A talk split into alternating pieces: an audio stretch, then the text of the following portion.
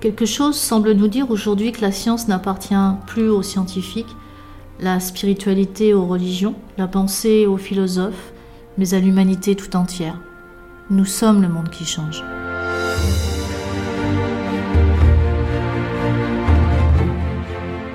Nous sommes le monde qui change, un podcast dont le but est d'apporter un autre point de vue sur la réalité. Avec Pascal de Gailatis, physicienne et chercheuse transdisciplinaire, et Sandra Franc-René, journaliste.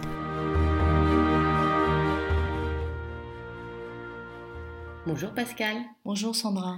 Bon, bah, je suis ravie qu'on se retrouve parce que ça faisait un petit moment qu'on n'avait pas échangé. Ça faisait un petit moment, effectivement. Et là, c'est une première. D'habitude, on se voit plutôt le soir, là, on se voit le matin. Voilà, changement de dynamique. Euh, je ne sais pas trop, en fait, de quoi on va débattre ce matin parce qu'en fait, il y a tellement de choses et tellement de questions que j'ai envie de te poser. C'est vrai qu'en général, on est plutôt sur le contexte, euh, l'actualité. On peut peut-être euh, essayer de voir, on rebondit là-dessus et puis on... Émergence, émergence. Voilà.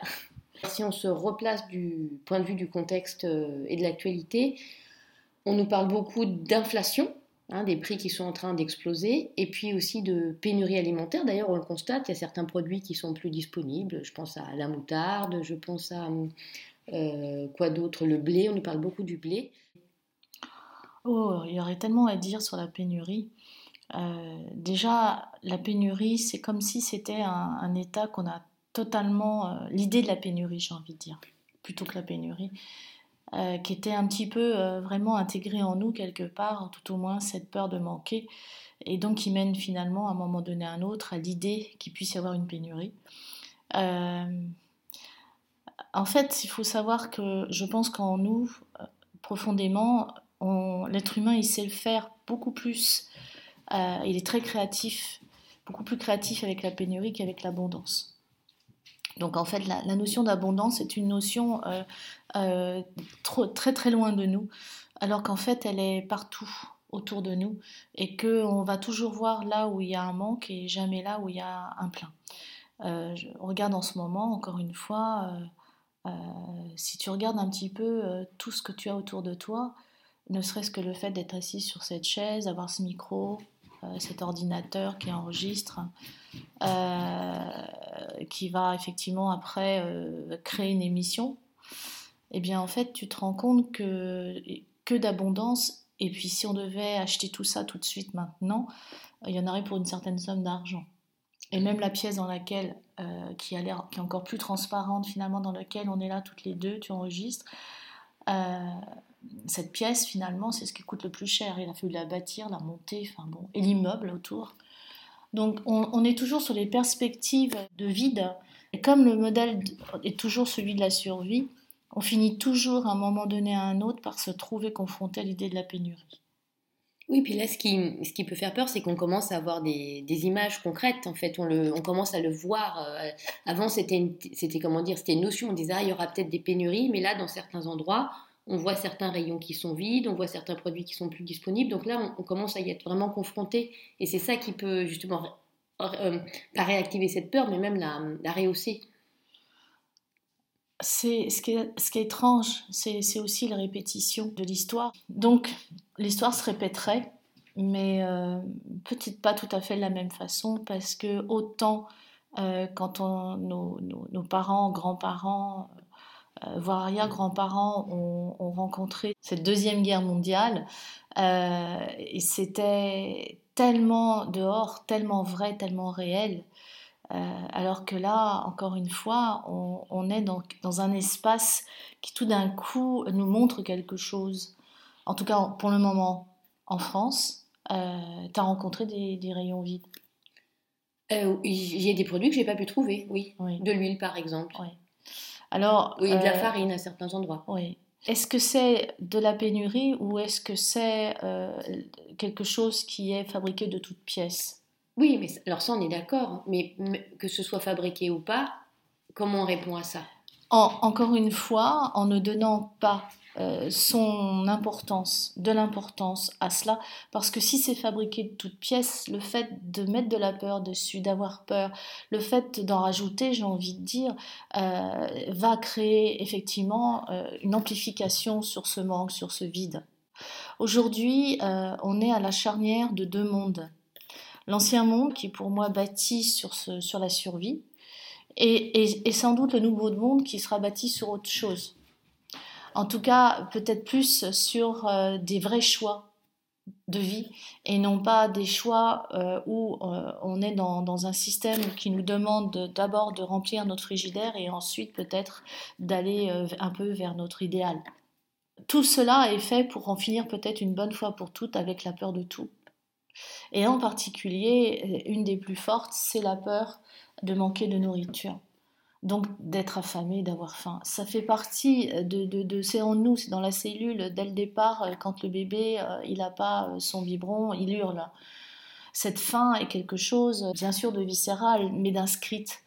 Et donc, à partir du moment où on est séparé et qu'on n'a pas accès directement à la nourriture, il y a toujours l'idée qu'elle puisse ne pas apparaître. Euh, et, clairement, on a toujours été dépendant d'un environnement, euh, peut-être d'une mère, hein, peut-être d'un biberon, euh, pour pouvoir avoir une, réponse à ce, manque de nourriture et à, cette faim. Donc forcément, l'être s'est bâti sur le fait qu'il ne il pensait pas que ça venait de lui, le fait d'avoir ce biberon ou cette réponse à sa faim, mais d'un environnement extérieur. Avant qu'on ne démarre ce podcast, tu me parlais de la politique de la terre brûlée, c'est-à-dire que ce qu'on est en train de vivre en ce moment ressemble étrangement à cet euh, épisode de, l'histoire. Est-ce que tu pourrais nous en redire deux mots pour qu'après on voit comment on peut rebondir là-dessus aujourd'hui? Euh, c'est sur le questionnement de, ces, de, tous ces supermarchés avec des rayons euh, plus ou moins vides. Euh, c'est ce questionnement sur effectivement euh, toutes euh, les denrées qui viendraient toujours du même pays, pour ne pas citer l'Ukraine. c'est vraiment tout ce qui se passe dans le monde où, bizarrement c'est comme si cette idée de pénurie, voire de famine, sortait comme ça de la boîte et que tout le monde dans le monde entier y soit confronté. C'est quand même très étrange. Ce qui est important là-dedans, c'est qu'on on sent derrière comme une sorte de, stratégie de la terre brûlée, effectivement, euh, adaptée à notre époque. Quand euh, Napoléon a tenté, parce que voilà, on sait très bien que ça a été le commencement de la fin, d'envahir euh, donc la Russie, et encore une fois, on est sur la Russie, ça aussi, ça c'est intéressant.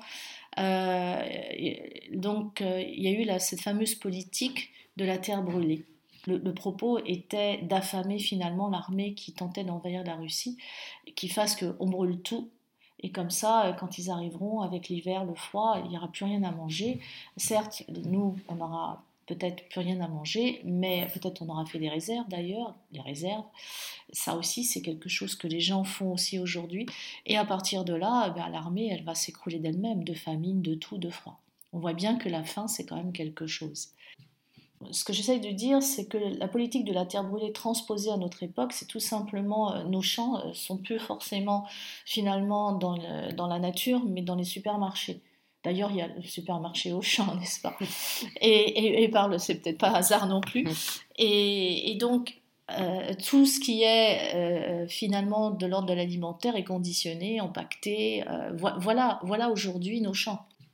Est-ce que tu penses que ce qui se passe en ce moment aux Pays-Bas, le fait que le pays soit bloqué, euh, et ce qui, ce qui, semble être une réaction spontanée, puisse avoir été voulu, puisse être une stratégie en arrière-plan, euh, de dire, ben voilà, on, fait en sorte que tout le monde soit mécontent, que tout le monde soit dans la rue?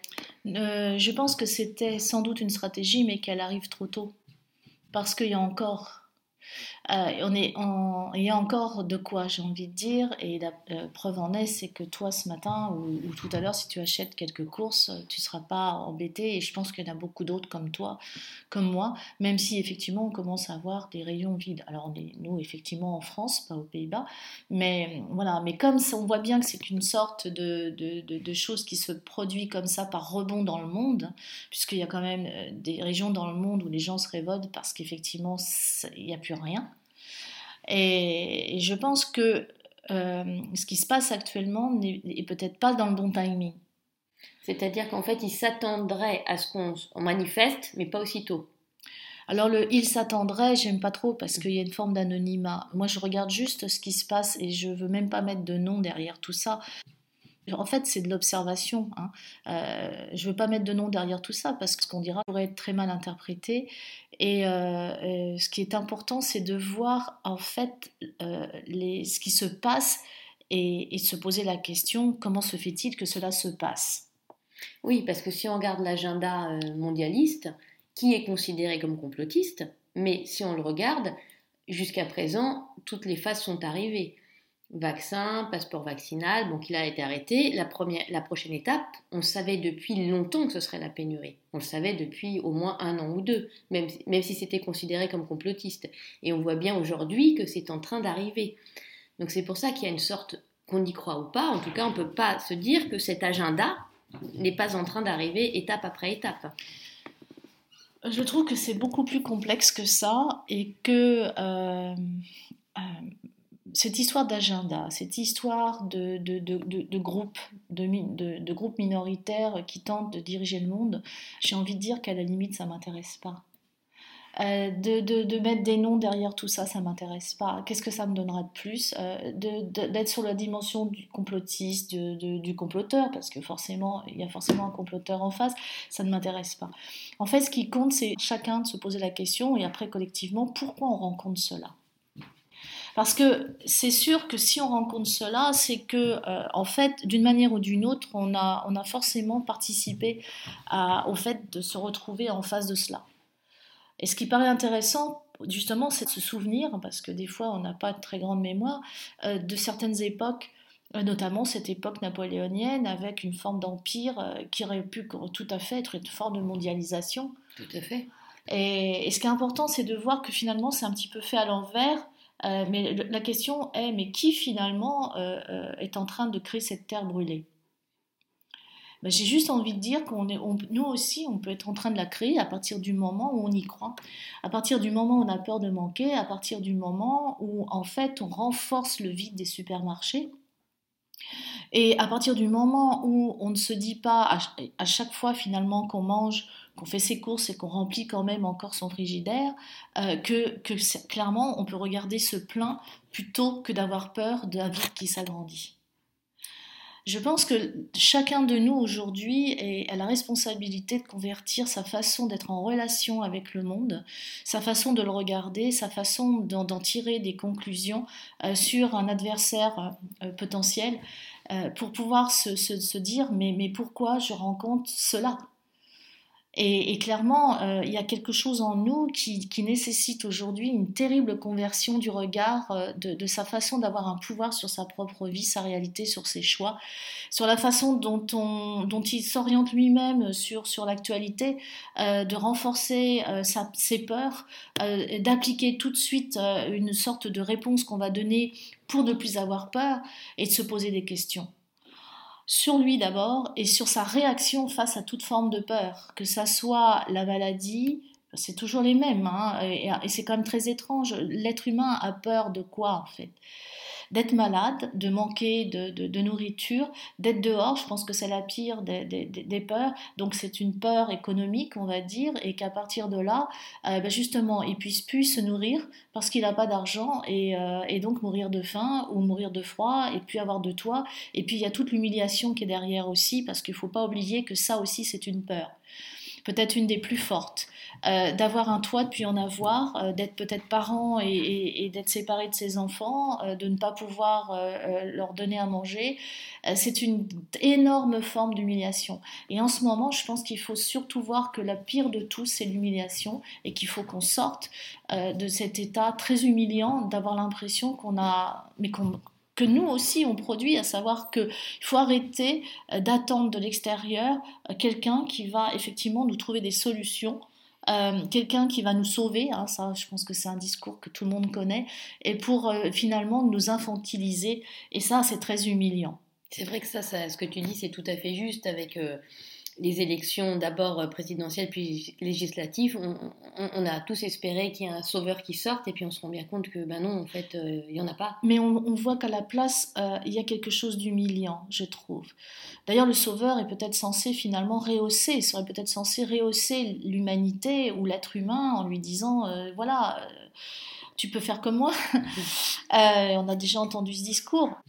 Donc c'est intéressant euh, l'humiliation parce que c'est pas quelque chose dont on avait parlé jusqu'alors et qui sort là. Et moi je, suis assez curieuse de, de savoir euh, bah, ce que tu pourrais nous dire sur. Euh, c'est quoi Déjà de, prendre conscience qu'on a été humilié parce qu'on l'a pas forcément vu? L'humiliation, je pense que ce qui est vraiment un peu ce qui sous-tend tout ce qu'on traverse en ce moment. ce qui s'est passé dans les EHPAD est déjà très parlant sur cette, euh, sur cette humiliation. Je pense que d'avoir enfermé des gens dans leur chambre, de les avoir interdits d'avoir des visites, euh, de les avoir obligés, euh, poussés à certains actes qu'ils n'auraient pas forcément acceptés.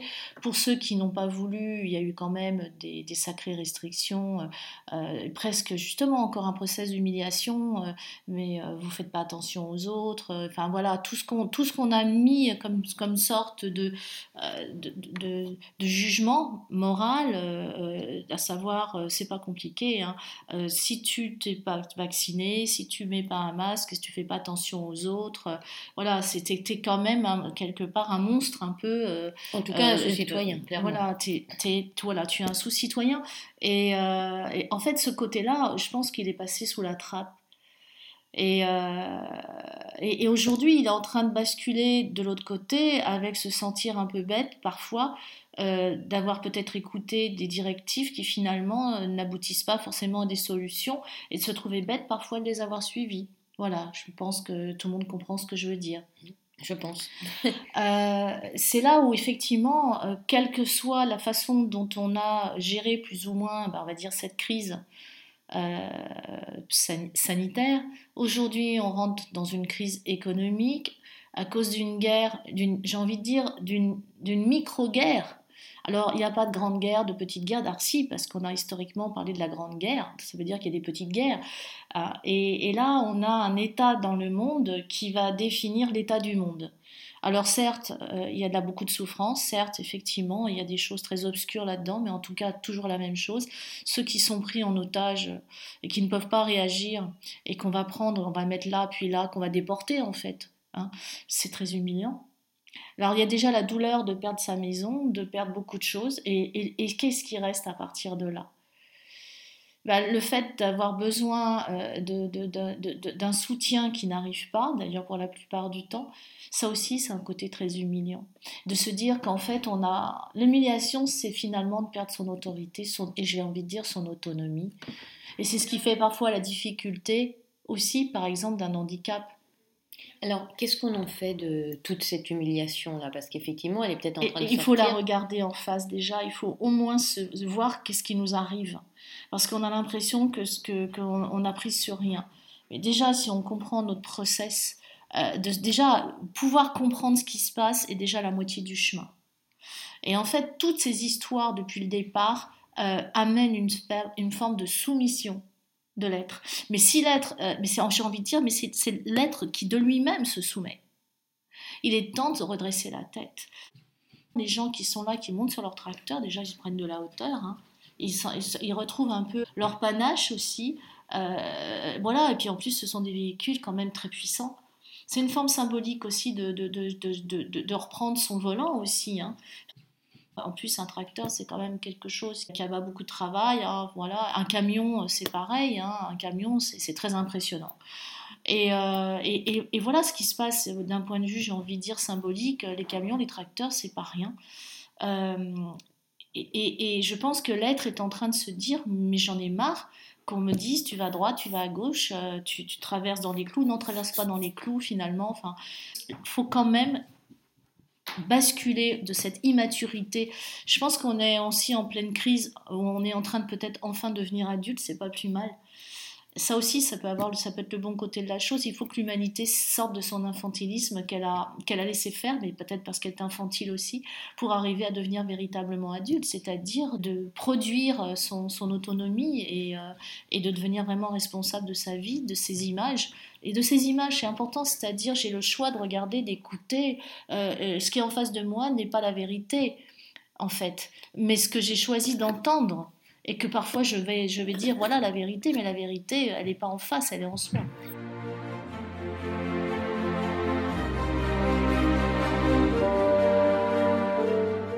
Alors, si on, se focalise sur bah, ce qui est toi, euh, la base de ton travail, c'est-à-dire ce système euh, quantique, donc tu dis voilà, maintenant il faut réagir de manière quantique à tout ça. Oui, alors le mot est un mot qui est très utilisé, mais j'en ai pas honte justement, euh, parce que le problème justement du quantique, c'est que le mot déjà en lui-même veut tout dire et rien dire, mais je pense qu'il il résume beaucoup de choses aussi. Ça veut dire par là que euh, ça fait quand même plus d'un siècle que euh, la physique euh, a évolué. On sait que toutes les découvertes en physique ont influencé notre vision du monde. Preuve en est d'ailleurs, vous voyez, de l'univers, de la galaxie, la cosmologie, ça a été une science assez récente finalement, mais elle a tellement évolué aujourd'hui qu'on on redéfinit le monde, on redéfinit l'univers, le cosmos, la galaxie. Et nous n'avons pas appliqué dans notre, dans notre quotidien ces découvertes-là et on fonctionne comme si il ne s'était rien passé. Euh, il est temps que l'humanité s'approprie, on peut dire, les conséquences de ce que ça signifie, cette observation du monde. Le mot quantique n'est pas un mot qui appartient seulement aux physiciens. Euh, aux scientifiques, mais qui peut amener euh, une réflexion profonde sur, la, sur ce qui nous entoure, sur la façon dont on fonctionne et, et notre relation, on va dire, à la matière, donc à nos expériences. Donc il est temps qu'aujourd'hui l'humanité euh, réfléchisse sur ce qui l'habite vraiment, euh, ce qui est dans la matière, parce que je pense que ça sera un des moyens de pouvoir s'approprier son libre arbitre. Et, ce qui est très étrange, c'est ce, à ce point euh, que les scientifiques, les physiciens tiennent tellement à ce mot, au même titre que la médecine tient au mot cancer, et que dès qu'on commence à dire le mot, c'est comme si on n'avait pas cette légitimité. Euh, alors, euh, je ne vais pas évidemment parler du cancer, mais juste de ce que je connais bien quand même, parce que je pense que pouvoir être suffisamment légitime sur tout ce qui concerne justement la physique quantique. Mais ce qui m'intéresse, c'est son application pas à des données euh, technologiques de ce qu'on peut faire ou pas avec les ordinateurs quantiques, mais en quoi ceci pourrait euh, servir l'être, en quoi ceci pourrait changer en profondeur euh, son, son, son, système et sa façon d'être en relation avec le monde. Et c'est là où la physique quantique a des, a des réponses, mais pas tant la physique que les implications, ces implications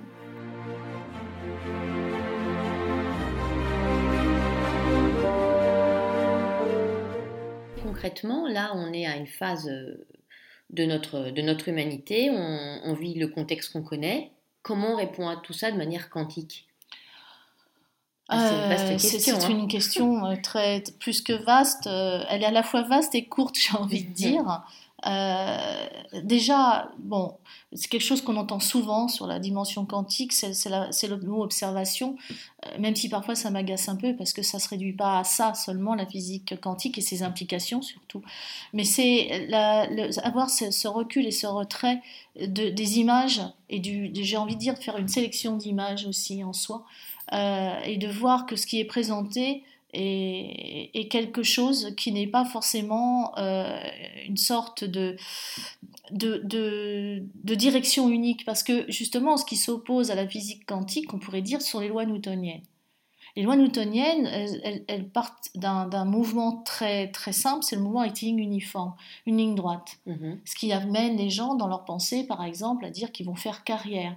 Et, on a été longtemps d'ailleurs à être en ligne droite sur les carrières. On avait une profession à vie, et on avait une médaille du travail. Et ça, c'est un principe de mouvement rectiligne uniforme. S'il n'y a pas un accident, on continue comme ça, on peut appeler ça la routine. Donc vous voyez déjà, enfin tu vois déjà à quel point euh, la, vision, euh, euh, ou tout au moins les lois de la physique, amènent dans notre réalité une organisation de la vie sociale, de l'économie.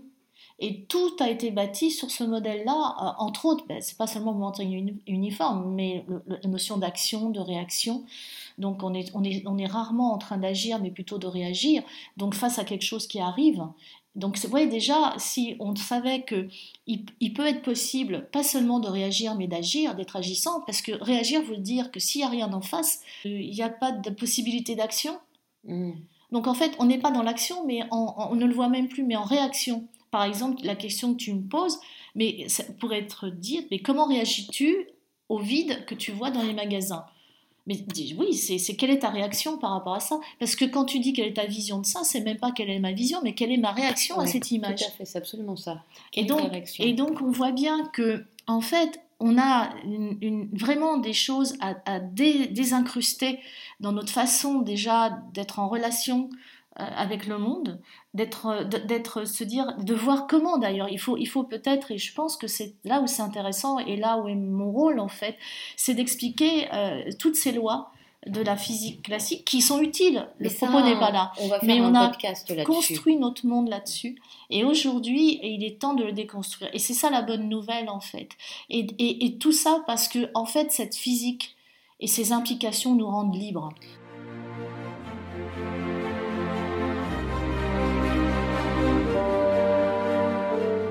Le principe d'action, de réaction vient le principe aussi de cause à effet. Il n'y a pas d'effet sans cause. Il s'avère que dans la réalité quantique, c'est pas tout à fait le cas. On a été formé pour euh, trouver des solutions à des problèmes. Oui. Ça, ça participe d'une physique classique. Il ne s'agit plus aujourd'hui euh, de trouver des solutions à des problèmes qui se, qui se renforcent, mais de se déconnecter alors, j'ai encore, j'aurais beaucoup de choses à ajouter derrière, mais, mais, mais c'est très important. Il ne s'agit pas, parce qu'au fur et à mesure, même Einstein le disait, hein, que euh, on, règle un problème, euh, donc on a une solution, on fait que renforcer les choses et on est toujours sur, sur un problème de plus en plus sophistiqué. Voyons par exemple tout ce qui traite de l'environnement. Oui. Donc on arrive aujourd'hui à un état limite. Euh, et, c'est là où euh, on ne peut plus y répondre de la même façon. Il faut bien voir que tout ce qu'on a appliqué dans tous les modèles économiques, on voit bien qu'on est arrivé à saturation de quelque chose. Et d'ailleurs, euh, ce qui est très intéressant aussi, c'est que dans le modèle de Newton, comme dans le modèle d'ailleurs chimique, hein, pour changer d'état, il faut, il faut une saturation. Et la saturation, elle va se définir en physique par une rupture donc, à force, euh, effectivement, tu as, tu, as, tu, as, tu, as, tu as une table et, tu mets une personne, deux personnes, trois personnes, et à un moment donné, la table ne peut plus supporter la masse qui est beaucoup plus forte qu'elle au-dessus, et elle casse. Et ça, c'est un peu ce qu'on vit aujourd'hui. Hein, on est en pleine rupture de tout, parce qu'il y a une saturation. Euh, et puis sinon, il y a le fameux dire j'en ai ras-le-bol. Et le ras-le-bol, c'est plutôt des molécules qui vont faire que pour tous ceux qui ont fait un petit peu de chimie à l'école, une solution basique, une solution acide, et à un moment donné, on fait du goutte à goutte, et la solution qui est basique au départ, à force de mettre des gouttes à gouttes euh, acides, elle va changer, elle va devenir acide. Donc on est passé d'un état basique à un état acide. Et c'est très intéressant, il faut en avoir ras-le-bol pour qu'il se passe quelque chose.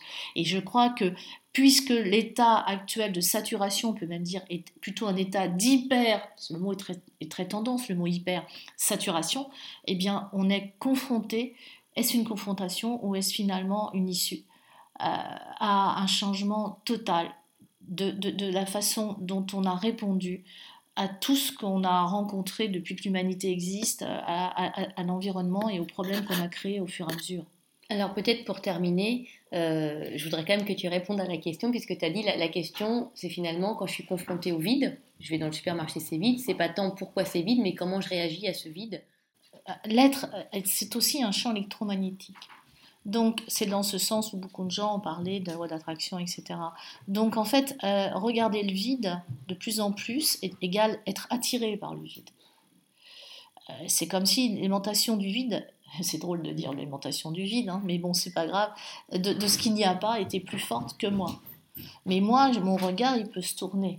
Ça veut dire que je peux regarder là où il y a euh, matière, là où il y a des choses qui ne sont pas, qui ne manquent pas ça a l'air d'être une toute petite chose presque de dire mais c'est que ça, oui. Parce que moi, je suis juste un individu, mais combien d'individus pourraient faire la même chose? Puisque nous sommes porteurs d'images, puisque nous pouvons apprendre beaucoup de cette physique quantique pour l'appliquer à notre quotidien, eh bien, effectivement, le fait de mettre notre regard sur des choses qui vont amener une réalité particulière amènera à, à ce qu'on se déconnecte de cette réalité qui nous amène vers la pénurie. Mais c'est effectivement euh, pas seulement une personne, un ensemble de personnes. Et, c'est là où c'est complexe de pouvoir imaginer, euh, parce qu'on pense que c'est l'imagination, alors que pour moi ce n'est jamais qu'un modèle d'une réponse physique, mais autre que le modèle newtonien. Mais il ne faut pas oublier qu'on est habité par, par cette matière, on est fait de molécules, et que forcément on a quand même une partie de nous euh, qui est complètement liée à ça. Mais alors si on n'est pas assez nombreux à convertir ce regard? Non, on sait très bien que, justement, ici, euh, la masse critique, la fameuse masse qui fait basculer, n'est plus forcément une masse en kilogrammes ou en newtons, si tu veux, mais c'est une masse d'informations. Donc, la masse de, ce que toi, tu vas mettre dans l'espace en regardant le plein, le plein euh, fera qu'au bout d'un moment, tu, déplaceras l'image de la pénurie. Aujourd'hui, il n'est plus question euh, de déplacer de la matière. D'ailleurs, ce qui est très étrange, c'est que tous les étalons ont, changé. Aujourd'hui, le kilogramme, le talon, euh, le mètre, c'est plus du tout la matière. C'est déjà du quantique, puisque c'est un nombre d'atomes qui va dire, euh, qui va définir le kilo, par exemple. Donc, parce qu'effectivement, ça, c'est quand même. Il faut savoir que beaucoup de choses ont changé à partir du moment où on a changé nos étalons pour en faire des choses qui sont d'ailleurs de l'ordre de, de ce qui est quantique. Il n'est plus question de déplacer la matière en tant que telle. Nous vivons dans un monde virtuel. Beaucoup. Ils cherchent à faire ce métavers. Mais nous sommes habités de cette réalité-là. Le propos n'est pas de la mettre dans une machine, mais de s'en servir en tant qu'être. Comment? Mais si je suis capable de déplacer une image, une observation, et plus seulement de la matière, mais je peux immédiatement avoir un impact sur mon environnement incroyable. Et je reviendrai là-dessus, il faudra qu'on revienne là-dessus. Il faut en fait, il ne s'agit plus de déplacer une table, mais l'image de cette table ailleurs. Et la table, effectivement, euh, se reconstituera ailleurs. Si j'arrête de donner de l'énergie à ce que je regarde, parce que le regard va mettre de l'énergie, c'est des photons. Donc il va effectivement petit à petit, effectivement, euh, me créer, on va dire, une image qui va, qui va se bâtir sur le vide. Donc en ce moment, regardons du plein, regardons partout et le plein. J'ai pas envie d'être là-dedans comme ça non plus. Pourquoi? Parce que j'oppose le plein au vide. En fait, presque, on pourrait presque dire être à l'étape supérieure, c'est que le vide, qu'est-ce que c'est plein? Donc on n'en est peut-être pas encore à imaginer que les rayons euh, vides finalement soient pleins d'autres choses, peut-être, mais c'est pas tout à fait mon propos que de dire je vais regarder le plein, mais au moins de me détourner du vide. Parce que si je cherche le plein en opposition au vide, je suis jamais qu'à rester dans la polarité du plein et du vide. Et ça aussi, c'est newtonien. On est, on est, on est, en fait, le propos aujourd'hui n'est plus de subir la polarité, mais de l'utiliser. C'est encore aussi une autre façon d'aborder la réalité, le monde et son, son, son expérience au quotidien. Alors peut-être en deux mots, comment j'utilise la polarité, comment je, je, je, joue avec même, comment je comment j'en sors et comment je l'utilise à, à, mes, à mes pas à, mes, dépens justement, mais au contraire à mon profit? Et je pense qu'il faut aller un petit peu plus loin que ce qui est montré déjà. Euh, la première des choses, euh, c'est même pas. Je vais pas te donner une réponse à ça, j'ai envie de te donner. Reprenons cette histoire d'humiliation. L'être doit se retrouver sur ses deux jambes, se redresser. Euh, il est temps de se redresser hein, et, d'être conscient euh, que personne n'est là pour me dire si je dois m'habiller en rouge ou en vert. Euh, surtout sur des choses aussi basiques. Et euh, personne n'est là pour me dire euh, combien j'ai le droit de, de, manger de ci, de ça. Surtout qu'on a un corps, il faudrait apprendre de ce corps peut-être, qui est une des plus. Enfin, qui a une performance incroyable sur tout ce qui est de l'ordre de la régulation. C'est, le corps est incroyable. Donc, si j'étais pas dans mes peurs, déjà, je ne me nourrirais pas de la même façon. Je ferais pas des réserves. Mon corps, peut chercher à faire des réserves et donc je peux aussi manger d'une façon complètement désorganisée, désordonnée et auquel cas je ne mange pas, je bouffe. Tout ça, ce sont des petites choses, mais quand on commence à les regarder, on peut même en faire tout un sujet.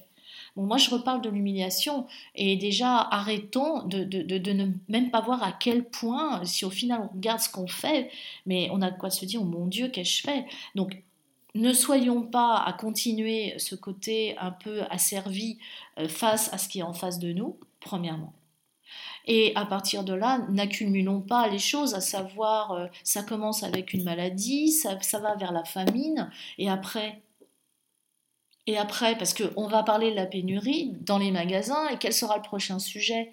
T'as pas l'impression qu'à chaque fois euh, il y a une évolution, c'est pas une évolution, c'est plutôt, une, c'est plutôt une influence, j'ai envie de dire. Mais enfin, c'est même une régression. On est en pleine régression. Mm. Euh, alors que l'univers est en pleine expansion. Comment la petite humanité que nous sommes par rapport à l'échelle du cosmos peut être en régression quand l'univers est en pleine expansion? Ça aussi, c'est un questionnement intéressant et, et, que, et, que, nous amène encore une fois la physique aussi. Donc, euh, est-ce qu'on ne resterait pas sur cette belle image de d'aller vers l'expansion, finalement, de sortir, si, si, je devais résumer en quelques mots, donc de, de détourner son regard du vide? Je pense que là, j'irai dans aucun de ces sens-là, de réapprendre à être fier de soi. Hmm. Et, euh, et, sur des petites choses. Voilà. Euh, d'être fier de soi. Et on va le remettre de l'autre côté. Euh, on peut être fier de soi tout simplement parce que clairement, ben, en ce moment, on a tout ce qu'il faut.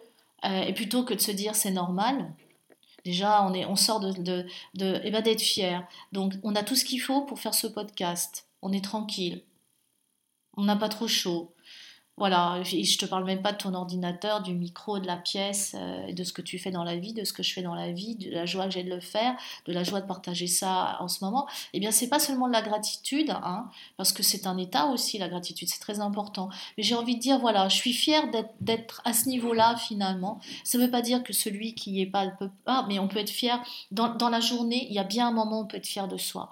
Je pense qu'il faut réapprendre à, pour ne plus avoir cette espèce d'influence qui, nous, qui nous met euh, dans une forme de l'humanité, qu'est-ce que c'est laid, qu'est-ce que c'est moche? En fait, c'est difficile d'être humain aujourd'hui avec tout ça, parce que en fait, je suis en train d'être punie parce que finalement, euh, euh, euh, j'ai mangé comme il fallait pas, je mange trop, j'ai créé du CO2, en plus je suis du mauvais côté maintenant de, de, la planète parce que je suis, je suis dans, parmi ceux qui sont les plus responsables de l'environnement, donc mes poubelles, je ne sais pas les recycler, j'utilise des boîtes que je pourrais, je pourrais m'en passer, mais attends, il n'y a, a, pas beaucoup de moments, si on va par là, dans la, dans la journée où je peux être fière et je suis là et je m'observe je regarde mes gestes, chacun de mes gestes finalement euh, provoque finalement une sorte de dérèglement climatique.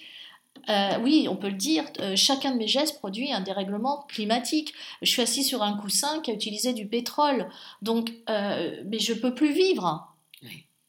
Et, et, donc, ok, admettons, mais maintenant, je vais essayer quand même de regarder des espaces, plutôt d'ailleurs dans les magasins de vide, des espaces où je me sens pleine parce que je suis fière. Voilà. Je pense que la réponse n'est pas sur un, modèle de, comment je fais, mais comment je me sens face à tout ça. Et clairement, je, si, je, peux regarder d'un angle et me dire, je suis pas fière. Hein. Et après, il y a, tout de suite une forme d'humiliation qui va arriver derrière. Il faut pas oublier ça, ce mot est important. Sortons de nos humiliations, de celles qu'on s'inflige et de celles qu'on nous inflige. Mais d'abord parce qu'on s'est inflige. Et sortons de la honte Soyons fiers, et il serait temps de réhabiliter l'espèce humaine qui n'est pas qu'une espèce à détruire. Alors moi je vais dire quelque chose, moi je suis fière de ce podcast.